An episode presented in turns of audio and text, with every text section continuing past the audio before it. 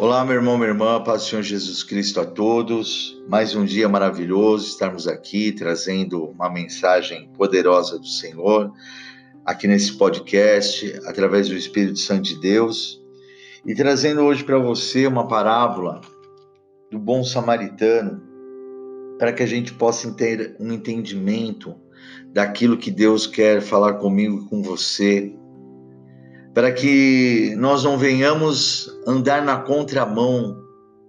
E essa contramão significa o caminho do erro, o caminho do engano e o, até o caminho da morte.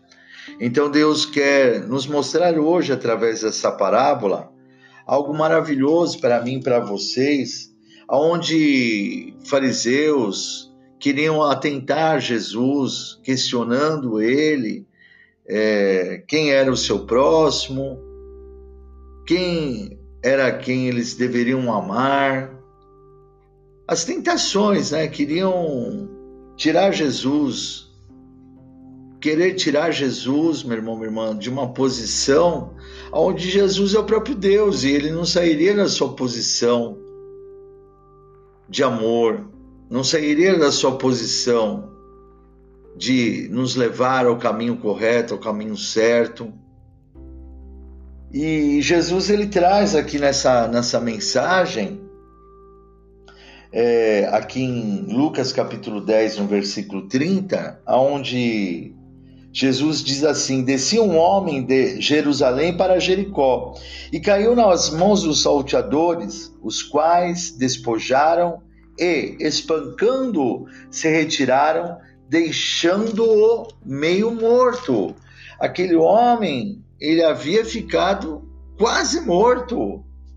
E o que a gente precisa entender que esse homem, ele estava em Jerusalém, indo para Jericó, e caiu, né, na mão desses salteadores. Jerusalém, para você entender, é a grande cidade do rei. E Jericó é a cidade do pecado e da destruição. Sair aquele homem da cidade grande, cidade do rei, para a cidade do pecado e da destruição é andar na contramão espiritual. Muitas vezes estamos é, vivendo uma vida em paz, vivendo uma vida de conforto, vivendo em situações favoráveis, né? Deus nos abençoando a nossa vida e de repente nós, por algum motivo, achamos que devemos seguir um outro caminho, é, seguir uma outra direção, ir para um lugar que nós sabemos que é perigoso. Aquele homem sabia que Jericó é perigoso, aquele homem sabia que aquela estrada que ele.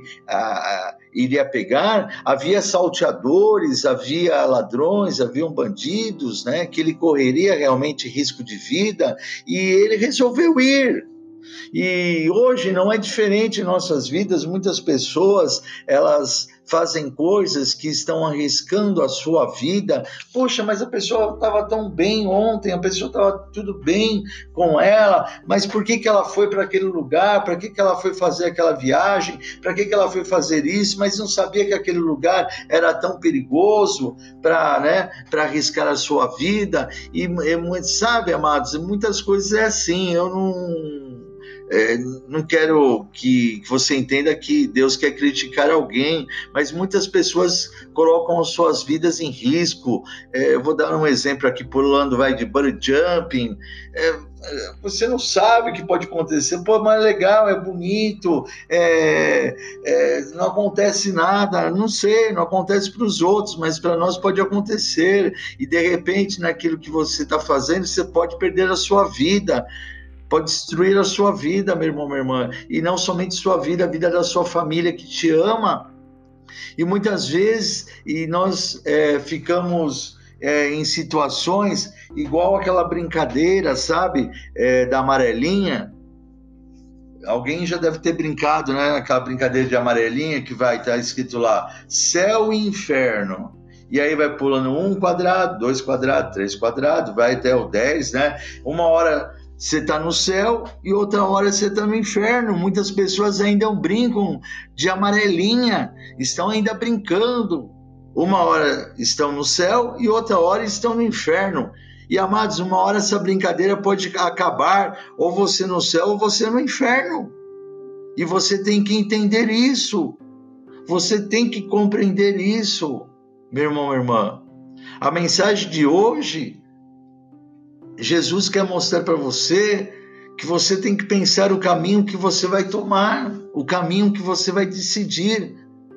Há uma outra também, uma outra parábola referente ao filho pródigo, que a palavra diz que o filho chega ao pai e diz que quer metade da herança, e o pai ali reparte a metade da herança, vende metade da fazenda, dá o dinheiro ao filho, e o filho parte, vai para um lugar longínquo, ele queria viver a vida dele. Ah, eu não quero ficar mais com meu pai, com meu irmão, eu não quero ficar mais com meus empregados, não quero ficar nesse lugar, aonde ele era abençoado e foi para um local aonde a terra houve fome, ou onde houve, meu irmão, minha irmã, destruição na terra onde ele foi. Ele gastou todo o seu dinheiro com falsos amigos, gastou tudo e depois os falsos amigos, quando ele não tinha mais um tostão no bolso, se afastaram tudo da vida dele. Você vê, ele tomou um caminho errado, ele tomou um caminho ruim para a vida dele.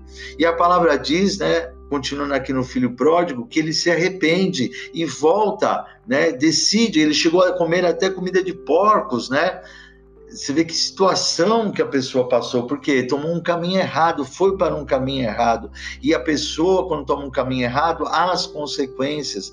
E, e Bispo Moacir, como eu posso tomar o caminho certo? Colocando tudo na mão de Deus, na mão do Senhor Jesus. Entregue o seu caminho ao Senhor e tudo mais Ele o fará, meu irmão, minha irmã. Entregue que você possa repetir essa palavra, né? Esse versículo da Bíblia que a, a palavra nos diz, né? Que seja feita a tua vontade, meu Deus, em minha vida. Que você possa colocar a sua vida, a sua, da sua família nas mãos do Senhor, como eu faço, e que seja sempre feita a vontade dele na nossa vida, porque a vontade dele na nossa vida é que nós vivamos bem, vivamos em paz, que a gente tenha uma vida longínqua, próspera, abençoada, tudo em nome de Jesus Jesus Cristo. É isso que Deus quer para nós. Deus vai te prosperar meu irmão, minha irmã, não tenha medo de nada, não tenha medo de, dessa situação toda que o mundo está, né, está passando. O Senhor entrará e já entrou com providência na vida daqueles que seguem Ele,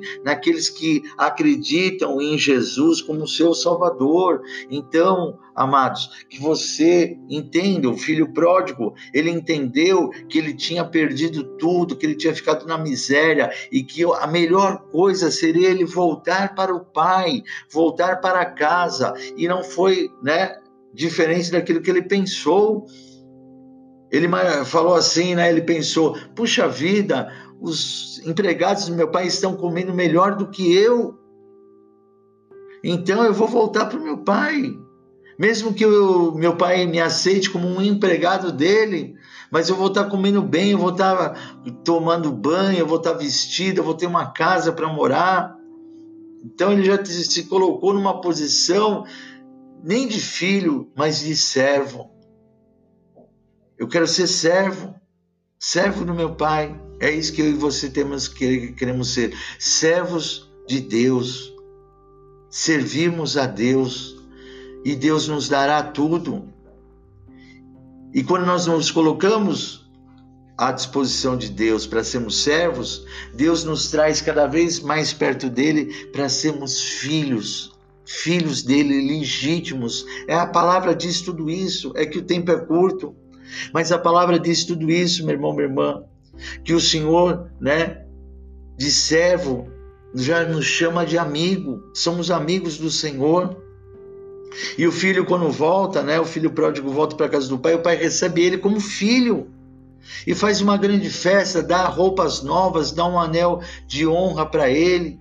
Olha só, meu irmão, minha irmã, quando a gente vem para a presença de Deus, o que Deus dá para nós, quem vem para a presença de Deus, o filho que vem, volta para o Senhor, o Senhor nos cobre de presentes, o Senhor nos cobre de bênção, nos cobre de vitória, o Senhor vem com a providência, meu irmão, minha irmã. O que, que aquele homem estava precisando, o filho pródigo? Ele estava precisando da proteção do pai, ele estava precisando de uma casa, ele estava precisando de alimento, ele estava precisando de ter um conforto, meu irmão, minha irmã. E é isso que a gente precisa ter com Deus é a proteção de Deus, do Pai, uma casa, que é a, a, igreja, né, para nós estarmos presentes na igreja do Senhor. O que, que nós precisamos é do alimento espiritual. O Senhor traz o alimento espiritual. E aí, meu irmão, minha irmã, né, a palavra fala: buscai primeiro ao reino de Deus e as demais coisas não serão nos dadas. Depois disso, meu irmão, minha irmã, a palavra nos diz que o Senhor vem, vem com a providência dele para a nossa vida, em nome de Jesus. E voltando, meu irmão, minha irmã, no bom samaritano, aquele homem, né, ele pega, ele sai ali da, da, da cidade abençoada onde estava, pegou um caminho, né, para Jericó. Aquele homem foi assaltado, ele ficou ali quase como morto. E a palavra diz o quê? Que passaram alguns homens, passou um sacerdote, mas não socorreu ele. Você vê só um sacerdote, um homem de Deus, mas não socorreu ele. Passou um levita, olha, um levita da casa de Deus também não socorreu ele. Porque a palavra fala, sabe o que, meu irmão, minha irmã? Não são todos que são de Israel, que são israelitas. Não é todo mundo que está na presença na casa de Deus, na igreja. Não é todo mundo que é de Deus, não é todo mundo que tem esse amor de Deus. Mas nós temos que ser diferente, nós temos que fazer a diferença no próprio meio cristão. Nós temos que ter o amor de Deus no nosso coração, porque a palavra fala que logo em seguida passa um, um samaritano e aquele homem, né, o samaritano que, que, que, que não tinha a, a fé em Deus, aquele homem, meu irmão, minha irmã, socorre, socorre aquele, aquele homem que estava quase morto, ajuda ele, trata dele, leva ele até é, um local aonde aquele homem deixou é, o ferido para ser cuidado. Deixou ali naquele, num, num local, num, é, num restaurante, enfim, da, da, daquela época lá, deixou aquele homem para ser curado, para ser tratado. E, e, e, o samaritano diz assim ao dono da, da, da, daquela, daquele restaurante, vamos colocar assim, né? Olha, cuida dele, trata dele, e quando eu voltar, os gastos que você tiver, eu vou pagar tudo. E aquele homem foi livrado da morte, amados. E esse samaritano, ele tinha amor, que Jesus quer mostrar que nós temos que ter amor no nosso coração, amar ao próximo como a si mesmo, amar a Deus acima de todas as coisas. E esse bom samaritano, ele está representando Jesus porque o samaritano ele era rejeitado. Jesus, ele foi rejeitado naquela época e é rejeitado até hoje por muitas pessoas. As pessoas não querem saber de Jesus e Jesus quer tratar das suas feridas. Jesus quer te pegar, meu irmão, minha irmã, pelo colo e te levar a um local para você ser tratado, você ser curado. Jesus quer curar as suas feridas, Jesus quer te salvar, te livrar da morte, amado. Jesus ele quer nos livrar da morte a todo instante, e esse homem samaritano com esse amor, ele representa Jesus, que hoje está pegando eu e você nesse colo também, nos colocando em cima do cavalo, nos levando até um local abençoado para nós sermos tratados, curados, e eu creio que esse local é a igreja amados. É a igreja do Senhor, que ali há o Espírito Santo, a palavra ela vem, nos cura, nos protege. E ali, quando Jesus fala para aquele homem, dono daquele estabelecimento: Olha, cuida dele até eu voltar.